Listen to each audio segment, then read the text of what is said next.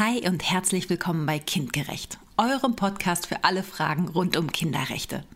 Ich bin Franziska, ich bin Juristin und jeden Mittwoch bringen wir euch kurze und spannende Infos zu den Kinderrechten und zur Kinder- und Familienpolitik.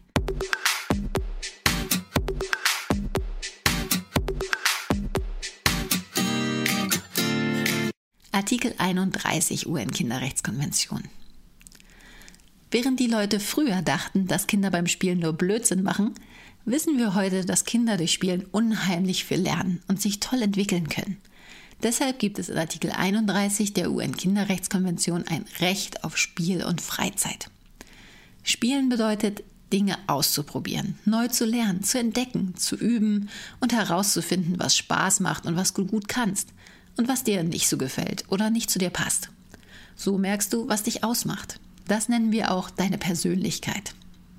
Spielen heißt aber auch, mal etwas zu tun, bei dem dir niemand eine Aufgabe gegeben hat, sondern du selbst entscheidest, was und wie du spielen möchtest, auch ohne den kontrollierenden Blick von Erwachsenen.